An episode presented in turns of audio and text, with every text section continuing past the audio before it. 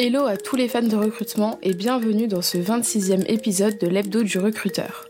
Au programme de ce podcast, toute l'actualité recrutement de cette semaine du 25 septembre. Vous êtes prêts? Alors c'est parti Première actualité, les offres d'emploi numériques ont augmenté de 66% en 4 ans en France. La demande dans le secteur du numérique augmente et selon l'Institut Montaigne, 10% des offres d'emploi dans ce secteur ne sont pas pourvues. Cela représente plus de 85 000 postes. Par ailleurs, un rapport de la DARES affirme que le secteur IT va encore créer plus de 100 000 postes supplémentaires d'ici 2030 et 7% des fiches de postes publiées sur Internet seraient relatives à des professions du numérique. On vous présente aujourd'hui les domaines de compétences s'étant le plus rapidement diffusés sur le marché du travail. Tout d'abord, l'analyse de données avancées, big data, intelligence artificielle, etc. La cybersécurité, la programmation, l'automatisation et l'Internet des objets, ainsi que les compétences numériques liées au commerce, notamment la gestion de médias sociaux.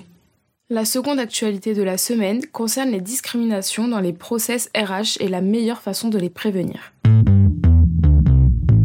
Selon le rapport de l'AFMD, le testing est l'outil le plus sollicité pour combattre les discriminations en entreprise. Introduit en 2006 et reposant sur des candidatures fictives, il s'est imposé dans les pratiques. Bien qu'essentiel, il n'est pas exhaustif. Il se concentre majoritairement sur le recrutement, négligeant la gestion des carrières. Les diagnostics internes sont en effet tout autant cruciaux. Ils détectent des risques discriminatoires, guident les politiques d'inclusion et définissent les priorités. Selon les experts du rapport, il est primordial de communiquer pour faire évoluer les façons de penser et les façons d'agir. Aujourd'hui, la communication de ces diagnostics varie selon la culture organisationnelle. Leurs résultats sont en effet souvent partagés avec les directions et les comités RH, mais ils atteignent rarement l'entièreté des salariés. Et enfin, dernière actualité, la RSE, une démarche qui attire les talents et favorise la réussite des entreprises.